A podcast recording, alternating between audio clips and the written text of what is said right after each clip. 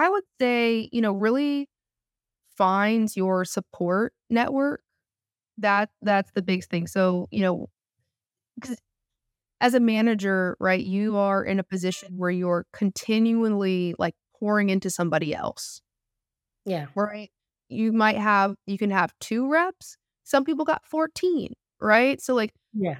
If you are not taking care of your if you're not taken care of, you can't take care of anybody else very well. Like something's Yeah. gonna if you're either gonna burn out, right? Or your team is gonna be neglected. So you wanna try and figure out what that balance is. So I think a lot of it is more about, you know, making sure that you're finding the ways to support yourself fully as a human. Bienvenue sur Vendu, le podcast pour booster vos ventes. Ici, on parle de prospection, de vente, de closing, de relations clients, de management, mais aussi de mindset. C'est 100% concret. Je suis Laetitia Fall et je vous embarque dans une nouvelle discussion pour rejoindre le top 1% des meilleurs commerciaux. C'est votre dose de culture sales. Bonne écoute! Hello, bienvenue sur Vendu, le podcast pour booster ses ventes. Je vous retrouve aujourd'hui pour un nouveau Sales Talks. Je rappelle le principe, je discute avec une personnalité de la vente de mon réseau pour vous aider à dépasser vos objectifs et à rejoindre le top 1% des meilleurs commerciaux. C'est votre dose de culture sales. Aujourd'hui, j'échange avec une invitée un peu spéciale qui vit au Texas. On l'appelle Gabrielle Blackwell, GB, qui a une expérience impressionnante dans la vente. Elle a notamment été Sales Development Manager chez Gong, Airtable et aujourd'hui chez Culture Amp. En plus de tout ça, elle est aussi l'autrice d'une newsletter dont je suis très fan, The One on One où elle partage des conseils actionnables pour les 16 managers. Son objectif, les aider à développer les compétences nécessaires pour être un meilleur manager que la veille. Après avoir lu une de ses éditions, j'ai eu envie d'inviter Gabrielle pour discuter de la manière dont elle coach ses équipes de vente pour leur permettre d'exploser leurs objectifs. Alors oui, la discussion sera en anglais, mais ne vous inquiétez pas, j'ai prévu une version traduite pour qu'elle soit accessible à un maximum de monde. Hi Gabrielle, how are you doing? I'm good. How are you? I'm good. I'm good. I'm very happy to talk with you today about management. It's my first podcast in English. Uh, you know, I don't speak English very well, like many French. I'm better in Italian, but I'm sure we will make a great podcast episode. Um, so, to begin, can you introduce yourself and explain us what led you to become a sales developer management? Yes. So, uh, so yeah, my name is Gabrielle Blackwell or GB. I am an SDR manager at Culture Amp. I've had uh five, six years now of management experience, then sales development. But I um I yeah, so I, I live in Austin, Texas. I've lived all over the place. I lived in Paris for a couple of years. So I kind of knew what you were saying there. It's been a while. I haven't lived there in like 10, 10 years. So I've forgotten a lot of my French, but I, I understood what you were saying.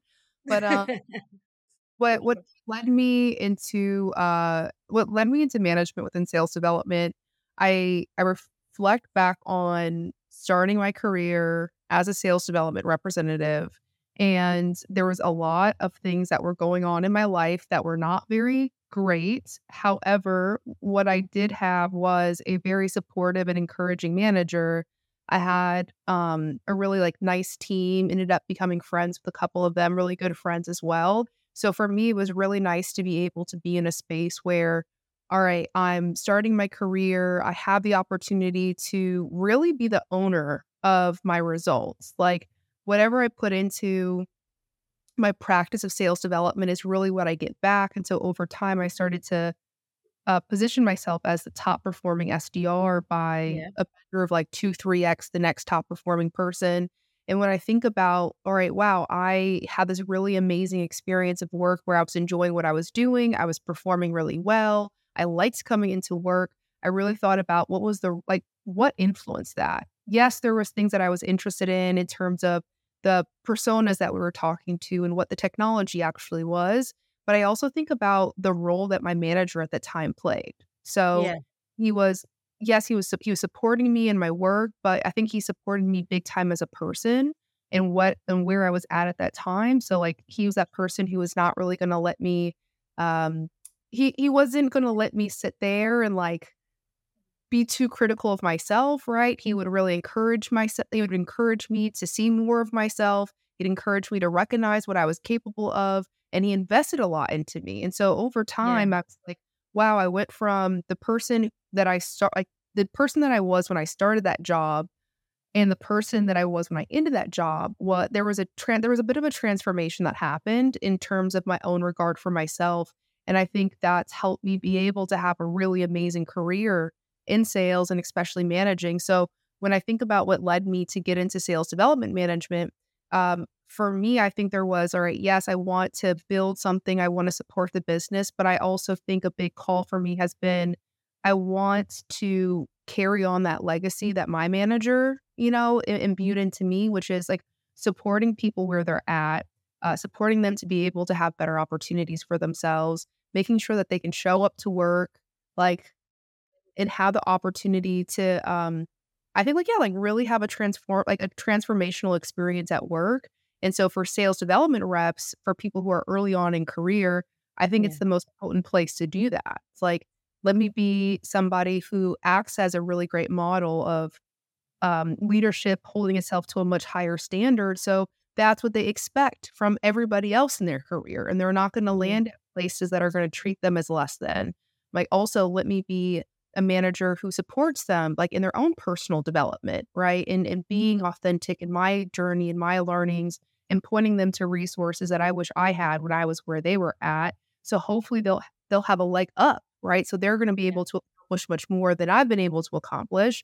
And then I think the other part of this too is thinking about how do we make how do we create like a, a culture within the sales profession that is more admirable as well. And and I think a part of that is also like, all right, hey, for everybody who comes onto my team, my expectation is that, you know, you're having this experience with me. Now I want you to be the pebble that like goes into the water and creates those ripple effects. Yeah. And so you're raising the culture wherever you go too. So I'm not just, you know, just out here trying to develop leaders wherever I go. Yeah. Like that's been a calling. And so that's really what has has inspired like, I think that's what has continued to feed me and keep me in sales development management. Wow. So cool. I love that. Great. Um, I um, I know I wanted to chat with you uh, after reading a, a newsletter 101 where you said that salespeople don't need to be great at everything. And um, for me, is is very important that. And as you learn, um, you say that you learn that it's more effective to build on the tra- strengths rather than focus on the weaknesses. And I don't know if you if you know, but today in France there is not necessarily training to become a sales manager. I don't know if uh, it's the same in the US, but it's often the best sales person who become a manager and he doesn't know how to do it well. And I wanted to ask you, how would you define a good manager and what are the things that a manager should do uh, to help their team perform very well? Yeah no definitely. So I, I, don't know that it's any different in the us compared to france in terms of um, enabling people yeah. to be successful managers. Uh, there was a stat a statistic that i saw that said the average age of a first time manager is 30 years old. The average the first time someone re- gets management training is 42. So a 12 year gap wow. between the time that somebody on average, right? So, and yeah. I can say for myself, like I've never been through any formal management training. Everything that I've done has been self initiated, right? So I'm going out, I'm learning, I'm testing, I'm trying, trialing out, or I, or it's my mentors, right? And, and my advisors, and I'm I'm just trying my best to like get better. uh, right. I have, and I have a coach as well. Yeah. Um, so, so you have that. Now, in terms of the things that I think can make a really great manager, the best way that I know how to answer this question is to think about like, all right, for me, um, there's there are like my guiding forces or my values that I want to show up with. And so I think something that's really mm-hmm. important for a, a, good manager or for a great mm-hmm. manager is to first and foremost start off with like, like what is your vision for yourself as a manager? Who do you want to be as a manager? So for me, I think there was a there was a moment in time like I knew I was like, all right, I want to be a transformational leader. Like I want to be somebody who inspires, encourage, encourages and motivates people to see more for themselves than maybe they see for themselves. Like I want people to walk, like when they work for me and they come out and they're more confident in themselves, they have a higher self esteem, right? They have a higher self regard. They're better at the job as well. They see themselves as deserving and worthy of good things. and you know, and they're competent as well. Because like if if we have if I if I created an environment where people can walk away more confident and sure of themselves, I think they're going to have a much better experience as sales professionals throughout their career. So like um so like that's like that's like my vision, right? And then I think about all right, well, like you know, how am I going to start to operationalize this because I need to one I need to make sure that people are getting better at the job. I also want to inspire and encourage people to see themselves as better too. And I also think about, all right, and I also want to make sure that people are supporting each other, like they're supported in that, not just from me, but also the team. So that starts to inform my values, right? So I'm like, all right, first thing, like, so for me, the values that I espouse, that I try to espouse are, you know, I want to be data informed, right? So like we're making really great decisions. We really understand like what in, what informs our business so that that way we can make better decisions for our business um, I want to have a culture of like that's it's team oriented. So we're looking out for each other, we're supporting each other, we're collaborative as well. We're bought into something that's bigger than ourselves, which is the group around us. I think there's this other piece of it too, which is um, you know, really want to have a culture of like authenticity and like Yeah. our integrity of character. So often people can come into place because I'm talking about this confidence in oneself. Mm, yeah. super you can't be confident in yourself if you're not even yourself at work. So, right. So it, it really, so it, part of that authenticity, going back to the strengths piece of things, is part of that authenticity is having that self awareness. So, like, what are we like for each person on my team? They're going to have different strengths. They're they're going to have different areas of development. But however, all together we have a collective genius. Let's Yeah. leverage it the best that we can. So let's say, like, if you're on my team, Laetitia, it's like, all right, you're really good at cold calls, for example. And Yeah. maybe I've somebody on my team, Dan over here, and he's really good at emails. And Mm, if you like, if one has what the other person needs, it's like, mm, "Look, Laetitia, I want you to have the opportunity to shine in your yeah. strength. Will you, would you be open to maybe leading a session on how you approach cold calls? Wonderful. Yeah. Okay, Dan, I want you to take what's one thing that you can take away from Laetitia and, and, and implement, right? Would you be down to follow back up with Laetitia and get her feedback on it? Wonderful. Mm, The same thing, right? Like, Dan, you are really great at copywriting. We'd love for you to host a session and share that out. So, so, um, so this is this all starts off with like kind of for me the data orientation. Data also helps me understand what are people really good at, right? Like, oh wow, like your conversion rates are really high. Yeah. What are you doing? That's a strength. This is a strength of yours. Then there's all right, how can how can you shine your light? There's that authenticity, right? Like how do we set you up to be able to shine in your own unique way? And the third piece of team orientation, right? How do you, how can we how can your strengths be leveraged to support other people so that now you have an X factor about you? Right, right. You're right. Um, I'm agree. Um, at the beginning, when I was um, the head of sales of my startup, I remember uh, struggling to manage my uh, one-on-one with my sales team. It's, uh, Yeah. it was very difficult for me, and sometimes I canceled my one-on-one because I didn't have a time. Um, because uh, I uh, I had um, a lot job, a lot um, yeah, and um, I or I couldn't find the right format to motivate my team. Um, and I know you often talk about one-on-one, and I would like to know how do you structure your one-on-one to be as productive as possible? Yes. So because it's very difficult to this. Um, Yeah. It's I think it's difficult because no one actually t really talks about, "Here's what it takes to have a really great one-on-one," right? And or maybe we don't even know what all the different kinds of one-on-ones that you can do because there's some one-on-ones where the person just needs to talk. They need a vent. Like, "Okay, we're we're in therapy now," yeah, right? Or for sometimes people just need that. Sometimes you need to have a shadow one-on-one, right? Like, we actually don't know what's going on and what's holding your business back, so we're gonna schedule one-on-one where I'm just observing you so that we can start to pinpoint where exactly you're being blocked. But the the the 2 most so I so I will say this, for one-on-ones, I do 2 one-on-ones per week. They're the first one is, uh, I like to do one-on-ones on Tuesdays and Thursdays.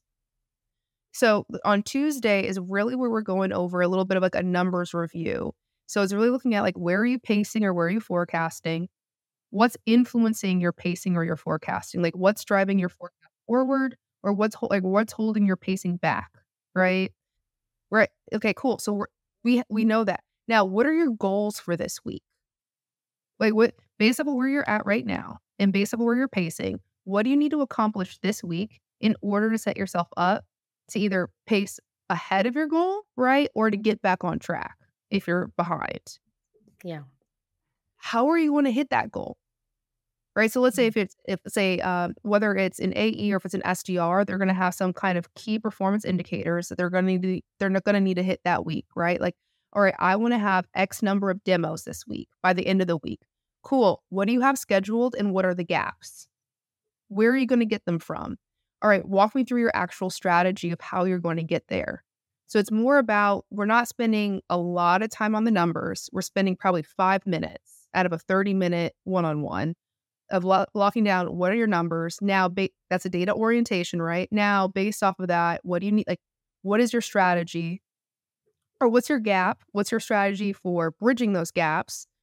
Walk me through it. So a lot of time we're actually that one, that first one, on one I'm coaching on strategy. It's like what do you need to be working? Who who are you reaching out to? What are you saying to them? And as they're going through this, I'll pull up sales nav on my Yeah. screen. Okay, cool. Like there's actually two or three more people that you haven't worked just yet. Oh, they just launched a new product. There's probably a this is probably what they're thinking about. How are you going to leverage that into your outreach when you're reaching out to them? Or how are you going to use that in your in your questioning when you actually go and meet with them? So like that's the first one on one of the week Yeah. By the end of that first one on one, the next thing that we'll do is we're going to identify okay, all right, we know what your goals are, we know what you need to do to get there. Now, what's maybe like, what's one thing that you want to focus on that's going to help support your plans? So it could be like, all right, hey, I need to, uh, a rep might say, hey, like, I, I'm really struggling with this objection, or I'm really struggling with this talk track. And I know that if I don't get this, it's going to hold me back. Okay, for the next one on one, all we're going to do is practice that one objection or practice that one talk Or track. follow up. Uh, yeah. Yeah. Okay. It could be, all right, I'm really struggling with time management and organization. Okay, for our next one on one on Thursday, all we're going to focus on is coming up with a system that will work, right? And get you one step closer to where you need to be for time management and organization. So, really, it's like, all right, we're so that first one on one is more so what, like, what is your plan for the week? And the second one on one is more about, well, what's your plan? What's your strategy? And we're coaching on the strategy.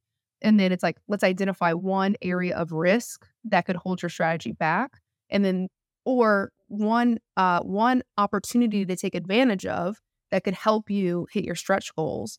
And then on Thursday, that second one on one of the week is like, that is just pure coaching and skill development on that one area. Okay. More interesting. Okay. Because normally people are one one on one uh, Yeah. and Friday. Uh, so now it's very very interesting. Thank you for that. And um, okay, um, I have a question. Um, what strategy do you use to enable your team to increase their sales? Okay, you have uh, one on one, but you have a, another meeting, another thing. Mhm.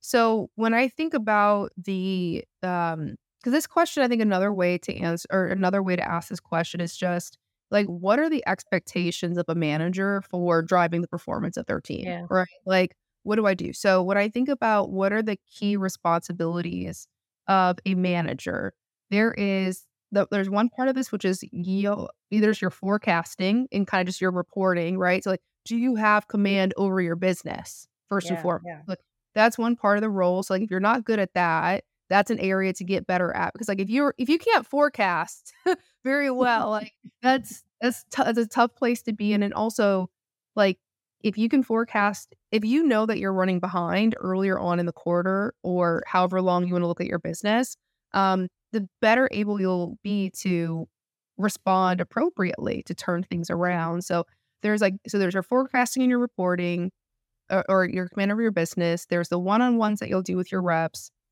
There's team meetings as well. And so with so what I do with team meetings is I'll do uh uh whether my whether my reps like it or not, I I'm a very hands-on manager, not micromanaging, just hands-on. I like to be involved. Also, my team is earlier on in career too. So like Oh, take that for consideration. But what I want to do with my team, with our team meetings, is to support the reps in a few different ways. Like, one thing I want to make sure that we're doing is taking the time to recognize reps for a job well done. Um, another thing is I want to make sure the team is continuing to learn and develop together in certain areas that we're always going to be working on. I also want to have us to have time for just like free, like creative thinking and problem solving too, because these are going to be things that are going to help them perform a lot better. So I will then figure out, all right, what what meetings can I facilitate that will hit upon these areas? So let's say on a Monday morning, for example, what I like to do is um, actually like punt a problem to my team. So I'm like, all right, people are coming back from the weekend. They may or may not be awake. They like if I just go and I do a 30 minute update, they're sleeping the whole time. So I want them to start thinking as soon as possible, like uh creatively as well as critically. So I'll, I'll say, hey, like here's a here's a problem that will pop up for SDRs, right? Like, all right, hey, an SDR, like, hey, like, an SDR keeps on getting the same objection of this.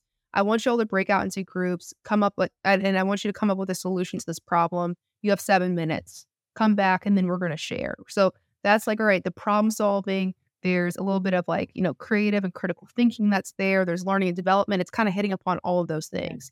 I also want to take some time on Monday to recognize a job well done. So, like for example, last last week, my team broke about uh, a couple records, right? So, like, let's have some mm. time just to go. Hell yes, love that. So that's like a Monday meeting. Wednesday is when we're doing call reviews. So we're all we're like, hey, like I want let's make sure that we're showing a win, who booked a meeting off of a cold call, but also like let's coach on some objections that everybody's running into.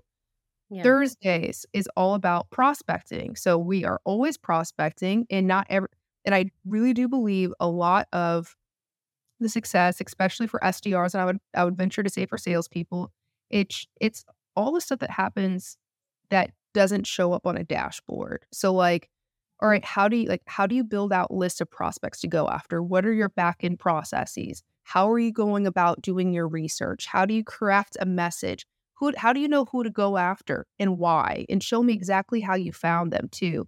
So we'll do like a, a session on that where some person like, will choose an account and one person will just go through their ideas and we'll all brainstorm with them together. And so this is what's helping everybody learn at the same time. And then we'll do a Friday, like a little bit of an outro meeting, but it's more about like, let's just take a moment to reflect on what's gone well this week, right? What are you excited about trying out next week, right? What are some ideas that you have? What are some challenges that you're having, right? And me as a manager, if I'm noticing on a Friday, all right, I heard that half my team is having this very specific challenge. Cool. On Monday, when we do our problem solving exercise, that is the problem that I want everybody to solve. And so this yeah is really gonna that that so that's the team meeting part of things. There's the recognition that you can do in your if you're using Slack, right? Like, hey, how can you how use a manager, shout people out in the Slack, ask people on your team to shout people out in the Slack, like, oh, they got a win, share about it. So this is these are the things that managers can really start to do to create this environment, this like high performing, highly collaborative, like highly supportive environment for your reps. And I think that's really what it takes to have a high performing team.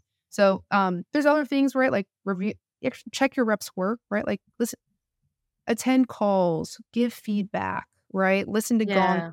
Have that, review their emails, like, you know, give them the coaching and the enablement that, that they need, make sure they're continuing to develop, give them opportunities to stretch, those kinds of things. But I think if you have like the one on ones, the team meetings, and you're continuing to operationalize your values, this is where you really start to get your team to a much better place.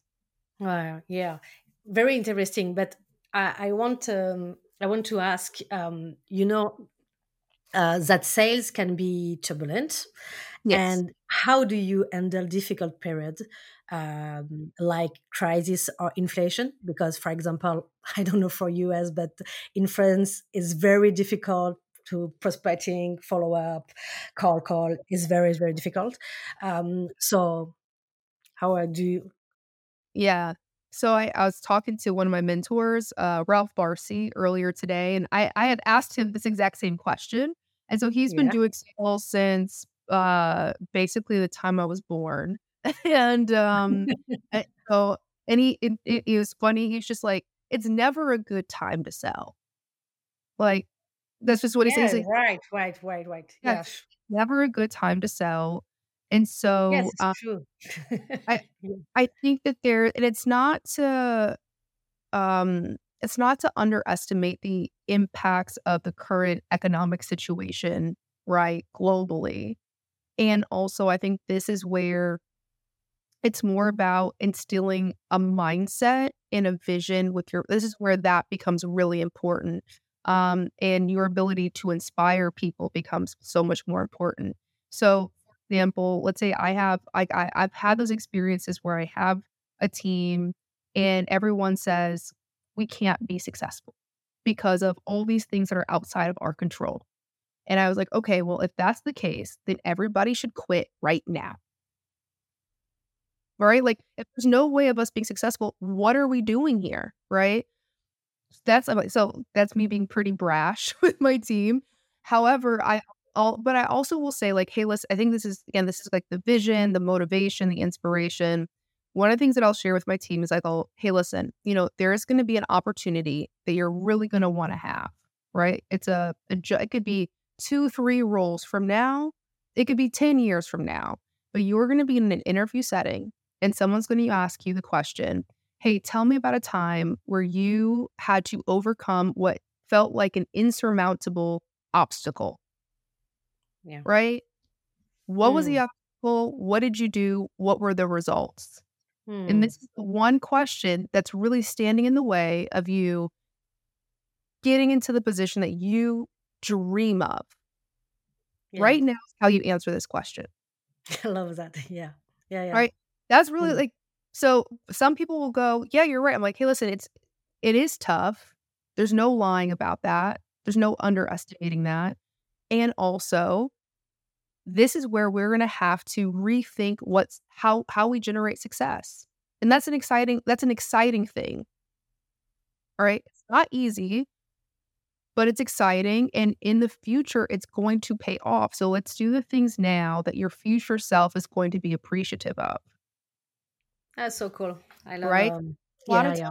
it's more about as a leader um like if i show up as a manager if i show up as a leader and i'm like it's not possible i'm setting my team up for failure right but if i go hey listen you know what we've done in the past is not mm-hmm. going to help us be successful in this new reality and i'm really excited for what we're about to figure out like we are going to be successful in this new reality and we just have to be open to what that looks like so here's what we're going to do, right? Yeah. We're going to Yeah. measure our business. We're going to iterate as we go. We're going to collaborate and find new ways. We're going to support each other. We're going to recognize each other, right? Yeah. And these small, little, tiny things that we do are going to add up over time. And here's how we'll know we're moving in the right direction. Yeah, yeah. I'm, uh, I I agree. And um, I imagine that in your career you have had um, you have um, had to let a salesperson go because it's a life of a sales manager. And I would like to ask how how did you handle this, and what uh, advice uh, you do uh, give to sales manager for things this um, delicate uh, situation because it's not it's not easy It's not, no, it's not easy. Yeah, we're, I mean, we're impacting people's livelihoods. Um, Yeah. so I think the, the first thing that I'll say is the first thing you always want to do is make sure that there are really clear expectations for performance and how you're managing performance. Yeah. You do not have clear expectations, you're in the wrong as a manager. Yeah. Yeah. That's the part, right? So you want to make sure you have clear expectations. You also want to make sure that you're giving uh, timely, specific, and actionable feedback as well. Because if someone's falling behind on expectations and you don't tell them, you are setting them up for failure, right? So, like, you can set really clear expectations. You can give them, like, you can give them the feedback they need in order to be more successful or to improve. And the, the third thing that you want to do is make sure you're documenting these conversations that you're having. So say you've set clear expectations, right? You you're supporting that person, you're coaching, you're developing, you're giving feedback, and they're not progressing for Yeah. whatever that is. I would say you want to make sure that you're documenting your conversations as well. And I think the last piece that I'll say before like the managing out conversations that you can have is let's make sure that you're isolating like what's actually getting in the way of their performance. So typically underperformance can happen from like one of three or four ways, right? The person um the person just doesn't know what they're doing, right? Like they teach them, coach them, develop them, you know, give them resources so they can speed up their learning. Maybe that person is just insecure. They're trying something new, Yeah. really sure. Yeah, In yeah. those situations, you need to give them um, affirmative feedback, right? Like, you got it. You're doing it great. It's exactly this. One small change, but you know, you just want to make sure they're building up their confidence. Sometimes people are just unwilling. They know how to do the job, they just choose not to. That's a different situation, right? But Mm. also there's a fourth piece of like sometimes people just have stuff going on in their lives. So you just want to make sure like, hey, is this something is there something going on in their personal lives that might be showing up at work? And and does that mean that you need to address it a little bit differently? So Yeah. and I always I always love to tell people that's how I think about things too. If I'm like, "Hey, Laetitia, I'm seeing that you're like I'm seeing, you know, here here's the expectation that I have of you. You know, like here are the conversations that we've had. Here's the feedback that I've given you. I'm seeing that you're not implementing that feedback and your performance has continued to drop, right? Like we have that. My biggest concern here is that this is a situation where it seems like you're just not willing to do the role, Yeah. Yeah. right? Like Yeah. I'll, I'll leave it to them and I'll I'll allow somebody to correct me, right? Or or we can have a real conversation about that. So let's say someone says, "Hey, you know what, GB, you're right. I'm I'm not really feeling now." So let's have a conversation about what do we do moving forward? Is this the right role? Like, hey, how do you feel about this role? How do you feel like things are going? Yeah. yeah. So I like to just have because what I really what I, the best way, in my opinion, to manage someone out is more to coach them out of the role than force them out of the role. So I really want to understand. All right, um, it seems like this is not working out in the way that you thought, or either one of us thought it was going to go. Why do you think that is? Are the expectations that we set with you different than the reality? Right? Like, did we Yeah. are you in a role that you didn't realize you were signing up for? Okay, like Right. where where are we missing the mark or where's the mark being missed? And is this like in the back of your head you're thinking to yourself like is a better role is there a different role for this person? Is that something that you like is that role exists at your company? Do you think that person's the right person for that role? Right? Or do you think they should just mm-hmm. leave altogether, right? In that Yeah. situation, want to explore opportunities to like support them out of the role. So it's like, hey, Yeah. Laetitia, right? It sounds like this was not the role that you really wanted to have, and that's okay. I want to support you in getting to that role that is for you, right? Whether it's here at our company or somewhere else. What do you think? Okay, cool. How about this? How about we just have a like a brainstorm session to see how like what I can do to support? If like It's It's easy when you when you when you explain that, but uh, it's not well, easy in the real life. But uh, it's so cool. and not and not everybody is like as amicable either on some of these things, but you know, I- I've typically seen it where if you're setting really clear expectations and you're yeah. always setting expectations, you're Yeah. giving feedback in your coaching, you're you're recommunicating it over and over, you're documenting as well. If everybody knows exactly where they are at all times, it makes Yeah. those conversations much easier. It usually goes astray when there it's when someone goes, "I didn't know those were the expectations." Yeah. Yeah. All right. Right? Like, Right. Right. Right. Right. yes. So, um, it that can happen, but I've typically seen if we do those things, like those kind of 3 3 or 4, like set the expectations, feedback, document, um, know where they're at, could make sure that you're considering, is it something personal in their life that's impacting their Yeah. performance? Then when we get to the point of, "Hey, I don't know if this is the best place for you," right? They're probably gonna be a lot more open to that conversation. Yeah. Okay. Uh, super interesting. And you uh, provide a lot of advice in your um, your newsletter, um, but I would like to ask um, what advice you would give to someone who wants to become a better manager every day because you know it's a it's not a, it's not a, a, li- a right line it's um So, confusion. okay I think ooh, it's a good question. I I would say, you know, really find your support network. That that's the big thing. So, you know, as a manager, right, you are in a position where you're continually like pouring into somebody else, Yeah. right?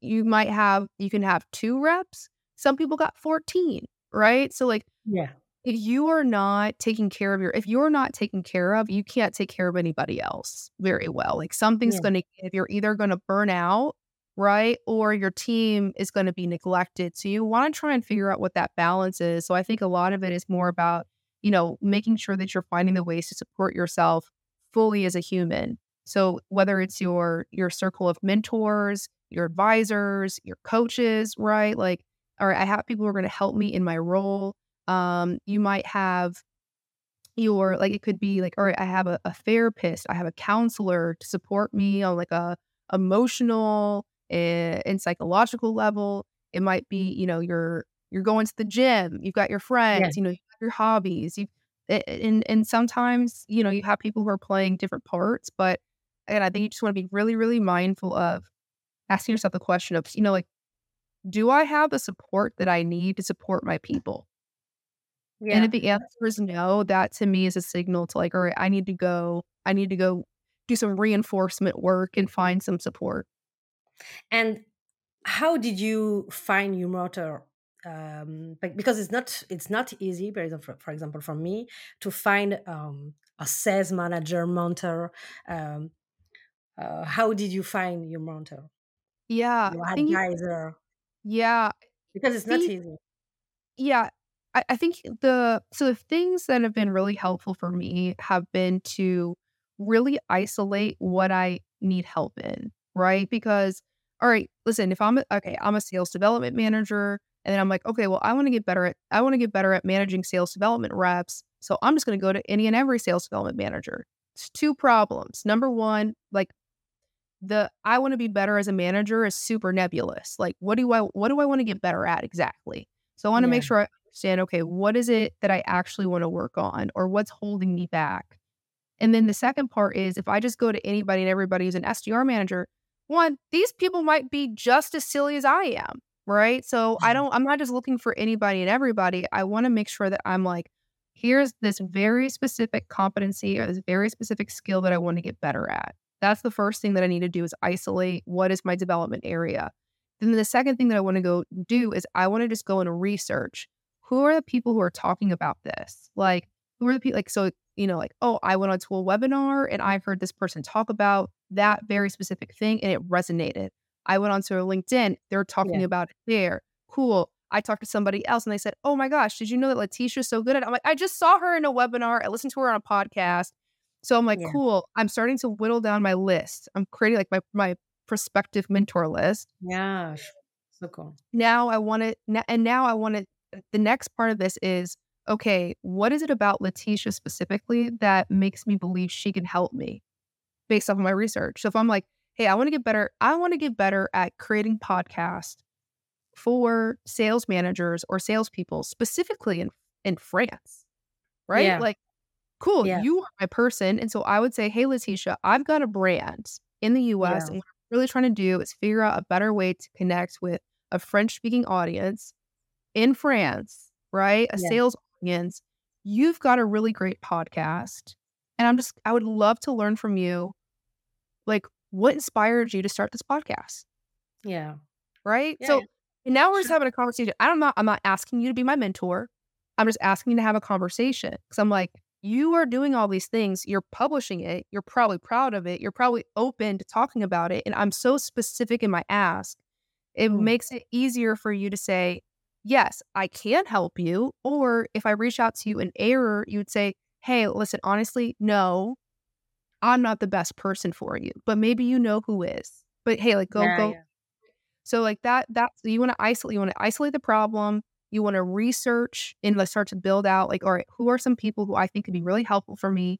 You want to figure out why you think that person would be good for you. And the next part of this is then you reach out to them, yeah, right? yeah, And when you have that when you have that conversation, you see how it goes, right? So let's say like if you and I we have a conversation and by the end of it I'm like, "Mm, I don't know.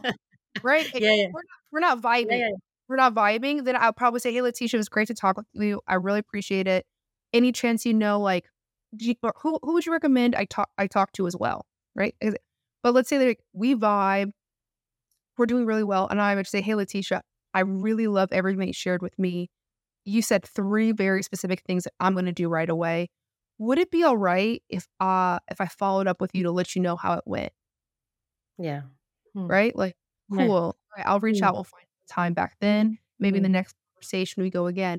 And now, guess what? You're my mentor. Yeah. yeah, yeah, yeah. True, true. I love that. and I love that. Right. And we are about to wrap up um, our discussion. Um, and I would like to ask could you share a book, an article, or I don't know, a mentor that has uh, had a significant impact on your approach to management? Yes. So the um, the book that I'll rec- uh, so I've got a I've got a book and I've got a mentor as well. I don't think I have an article because there's so many, so I can't choose just one. Yeah. But um, uh, but I do have a topic to research though. So the book is Radical Candor by Kim Scott. Okay. Uh, the reason why I say this is because it. I mean, it's just it's so helpful for anybody who needs to give feedback to like Ah, under yes, more important. Yes, and and also as a manager, it's understanding like, all right, you can you can care about people personally. You can also challenge them, right? Like it doesn't have to be one or the other. So it's really so. It, I feel like it does a really great job of setting the stage for how can you be a really great communicator as a manager, um, without losing your integrity of your character too. So Yeah. um uh the uh, the article topic i can't remember what the name of the article is but i think reverse mentoring is so key so for example um, i talked about you know finding a mentor and how helpful it can be and how you can do it but also recognize that like with as a new manager or as somebody who's been a manager if you are mentoring other people who want to be managers by virtue of you like they're going to ask you questions and you're going to have to think about all right why do i do what i do? It's metacognition is what it's called right? When you start thinking about why you do the things that you do that practice of like inner inquiry is what helps you be, get better right? Because you're like actually when you say it out loud you're like mm, that doesn't make sense. Like actually here's what i should do so like like mentor people. So I can't. So it was an HBR article. I think it was about reverse mentoring, something like that. That's something that's really really helpful. And then the mentor that I'll shout out is Kevin Dorsey, aka Ah, KD. I love this guy. it's very, very. I need to I need to reach I out. So love he he's a mentor of mine, or he's been a mentor of mine. I haven't talked to him in a little while, but like he he like challenges me so hard. So you have mentors who are like they're gonna encourage you and inspire you, and then you've got like Yeah.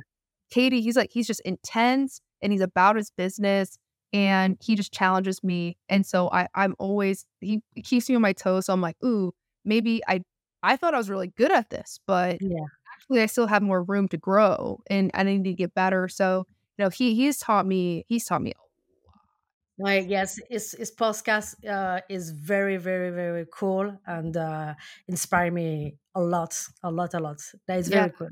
yes, KD. and um, but thank you very much for for accepting my invitation. I learned a lot. Uh, you are inspiring really and uh, i wish uh, i wish you the best. And thank you thank you very much because i don't speak english very well so Oh, good. What are you talking about? You just did a like hour long an hour long interview in English. Get out of here. yeah so i'm i'm very i'm very happy i'm i'm very i'm very proud and uh, see you soon and uh, thank you thank you very much Bye. Yes. You. Bye. See you. C'est déjà la fin. J'espère que vous avez passé un bon moment et que vous repartez avec assez de matériel pour exploser vos ventes. Si vous n'en avez pas eu encore assez, abonnez-vous à Vendu dès maintenant sur votre appli de podcast pour ne pas rater les prochains épisodes. Vous pouvez aussi vous rendre sur mon site web www.vendu.fr où vous trouverez plus de contenu. Par exemple, tous les 15 jours, je décortique une vente que j'ai conclue ou ratée de A à Z pour partager mes meilleures stratégies. Je vous dis à bientôt pour un nouvel épisode.